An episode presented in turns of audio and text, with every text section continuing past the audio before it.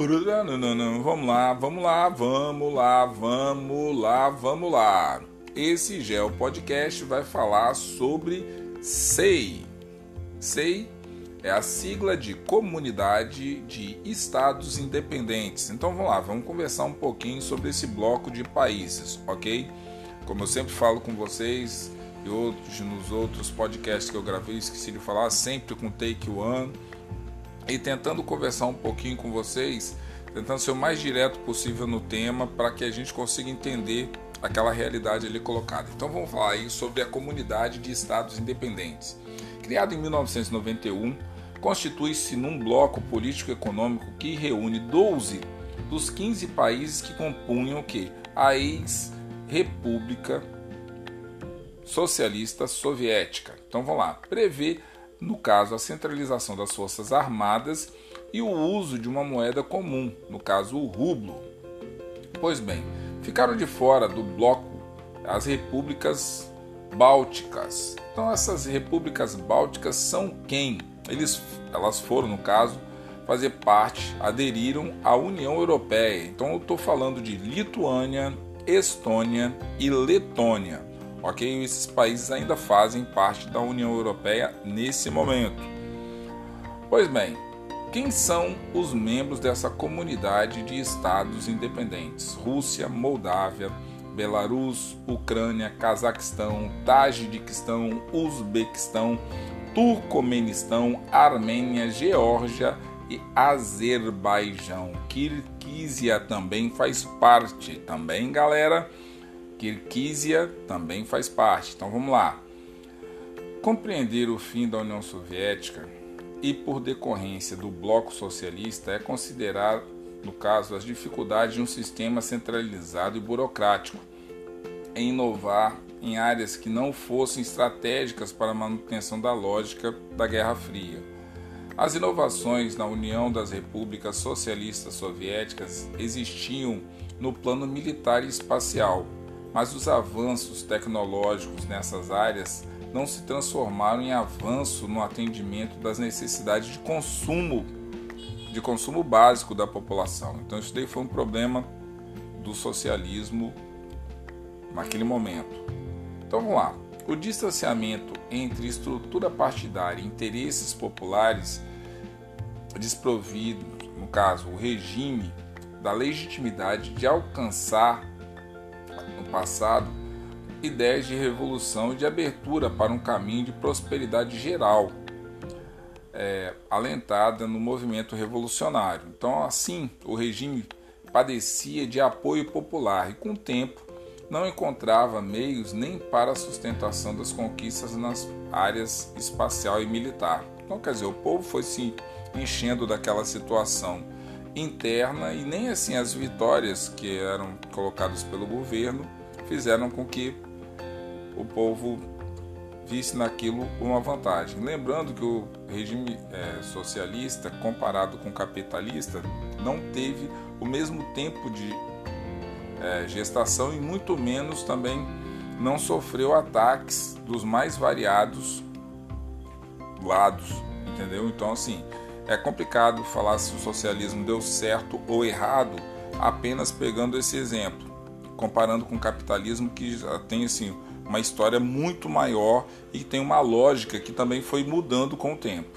Então vou lá. Foi neste quadro de desgaste, é, de insatisfação popular, de desabastecimento no caso, que em março de 1985 Mikhail Gorbachev assumiu a dirigência da União das Repúblicas Socialistas Soviéticas. Então, Mikhail Aí a galera gosta de falar o Gorbachev, Gorbachev e tal. Então, assim, vê a sua pronúncia aí, senta o sarrafo. Ele apresentou para a União Soviética dois programas básicos para enfrentar a difícil situação que existia no momento. Um programa era chamado de Glasnost e o outro de Perestroika. Alguém aí que está ouvindo o áudio agora vai falar que diacho é isso de glasnost e perestroika. Lembrando que parte do que eu estou falando aqui não é só é, um jogo de poder no espaço territorial é, da Ásia. mas isso daí tem a ver também com história. Então, se tiver alguma situação que eu estiver falando aqui que de repente você passou, cara, o que, que foi que Carlos estava querendo dizer naquele momento tal, recorra ao livro de história porque vai detalhar com mais precisão isso que eu estou falando para vocês. Eu estou falando aqui do ponto de vista de ocupação do território, de forças antagônicas que ficavam disputando espaço geográfico. Essa é a função da geografia. Mas se você tiver curiosidade por aprofundar em alguns temas, por exemplo, quero saber, Carlos, o que é glasnost. Eu vou falar aqui alguma coisa, mas de repente não vou dar toda a sua visão sobre aquela realidade. Então é bom você dar uma pesquisada. Carlos, você fez um, um podcast sobre a comunidade de estados independentes, mas eu.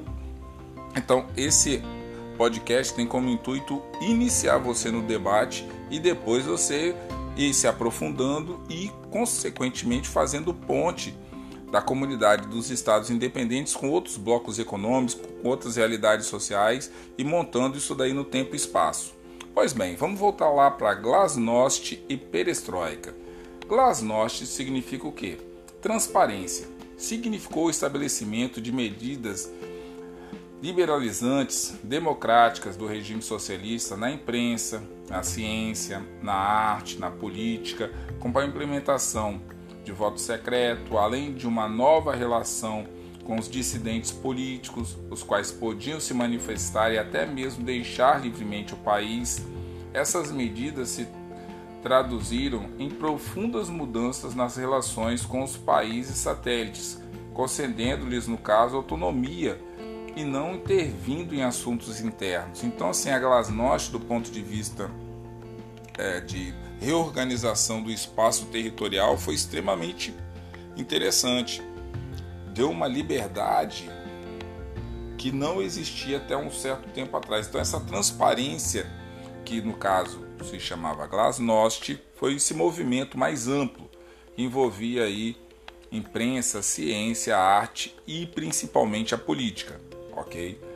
Pois bem, se a Glasnost é isso tudo, o que seria então a perestroika? Então vamos entender aí um pouquinho. O outro lado do reformismo foi, no caso, denominado de perestroika ou reestruturação, visando a modernização da economia e incorporação de novas tecnologias, a eliminação de burocratismo e ao estímulo à produtividade do trabalhador em combate, no caso, a ineficiência capacitando-os através de treinamento, desenvolvendo-lhes a dignidade como indivíduos. As empresas deficitárias foram fechando e os trabalhadores remanejados, além de o que? De parcerias com capital estrangeiro e remessa de lucros para o exterior. Então essa parte da perestroika fez com que o mercado industrial da União das Repúblicas Socialistas Soviéticas, que era muito fechado e que às vezes tentava compensar a produtividade com incentivos vindo do governo, começou a ver que o seguinte, que eles deixavam de produzir o que geralmente as pessoas queriam. Eles começavam a produzir apenas o que o governo achava que era necessário para a população. E às vezes a população queria consumir outros produtos. Então, desse embate, a perestroika, essa reestruturação, foi extremamente importante Claro que nesse processo de reestruturação muitas pessoas ficaram pobres e outras conseguiram lucrar fortunas imensas. Então esse jogo também da entrada do capitalismo foi fazendo estrago dentro da União das Repúblicas Socialistas Soviéticas. Então vamos lá, seguindo aí. No dia 8 de dezembro de 1991, os presidentes da Rússia, da Ucrânia e da Belarus, no caso, formalizaram a Comunidade dos Estados Independentes, no caso a SEI, a qual contou com a adesão de mais oito repúblicas também em dezembro. No dia de Natal, Gorbachev renunciou. No mundo ocidental, Gorbachev era aplaudido, pois suas reformas criaram uma situação de de extensão e de interesse empresarial em investir e lucrar com a abertura do mercado dos países socialistas. A iniciativa privada avançava e para os mais eufóricos no Ocidente isso representava o quê? a vitória do capitalismo e o fim do socialismo. Lembrando também que é o seguinte, que mais ou menos nisso aí, 80, 90, 91, foi o que? A queda do Muro de Berlim. Então acabou o período de Guerra Fria. Dentro do contexto geopolítico também é uma mudança. Então, Glasnost e Perestroika não vieram sozinhos. Vieram como se fosse um. Quando você brinca com dominó, que coloca um do lado do outro, você toca em um, vai derrubando todos os dominós. Pois bem, foi mais ou menos isso. O movimento foi iniciado e isso daí foi fazendo o movimento em cadeia, tá certo? Então vamos lá, vamos seguindo aí. A comunidade dos Estados Independentes foi criada, no caso, por esses países, né? Armênia, Belarus, Cazaquistão, Federação Russa, Moldávia, Kirguistão, Tajiquistão, Ucrânia, Uzbequistão, Turcomenistão. Então, quer dizer, esses países faziam o quê? A sede da comunidade dos Estados Independentes está localizada em Minsk, capital da Belarus. Sua estrutura administrativa contém dois conselhos, um formado pelos chefes do, do, de estados e outro formado por chefes de governo. As reuniões ocorrem periodicamente. Então, olha só, a CEI é mais do que um bloco, pois além de um sistema econômico, há também um sistema de defesa incorporado a ela. Difere da União das Repúblicas Socialistas Soviéticas pelo fato de cada país deter sua soberania. Ok? As, diferentes, é, as diferenças econômicas e o, é o principal entrave para a integração efetiva entre os países membros. A Federação Russa detém a hegemonia no grupo. Isso ocorre em virtude de fatores como situação econômica, poderio militar, condições geopolíticas mundiais, etc. A SEI foi criada com o intuito de ocupar o espaço deixado pela extinta União das Repúblicas Socialistas Soviéticas, pois o país apresentava uma grande dependência dos avanços gerados durante o que? O crescimento da Rússia. No entanto, a tendência é que os países integrantes da SEI busquem autonomia econômica, política, militar, diminuindo que os laços com a Rússia. Atualmente, a SEI possui população de aproximadamente 273 milhões de habitantes, um PIB estimado aí em torno de 587,8 bilhões de dólares. É muita grana. Então, olha só, para terminar a apresentação, o fim da União das Repúblicas Socialistas Soviéticas, ou URSS, em 91 proporcionou a independência de várias nações que a integravam. Porém, o vínculo estabelecido entre esses países gerou entre eles uma grande dependência nas relações políticas, militares e econômicas. Tá certo? Galera, nosso Geopodcast de hoje termina por aqui.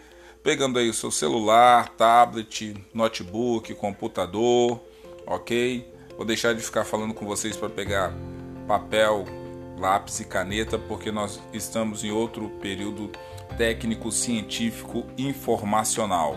Ok? Então pega aí o seu celular, o seu tablet, anote as perguntas e depois já solta o print lá para que a gente possa estar corrigindo as suas questões. Então vamos lá. Primeira pergunta aí. Vai digitando aí pra gente aí. O que significou a glasnost? Então a primeira pergunta, o que significou a glasnost, ok? Dá um tempinho para você digitar aí, suave e tal. Vamos lá, segunda pergunta. Defina perestroika. Segunda pergunta. Defina perestroika. Ok, galera? Essas daí são as duas perguntas. Eu espero que vocês consigam fazer a atividade com calma. Tá ok? Agradecendo aí aos mais de 2.270 áudios aí que vocês já escutaram, tá certo? Conto com vocês aí, a galera que tá escutando em vários lugares aí do planeta Terra, a galera que está escutando aqui no Brasil, em vários lugares diferentes.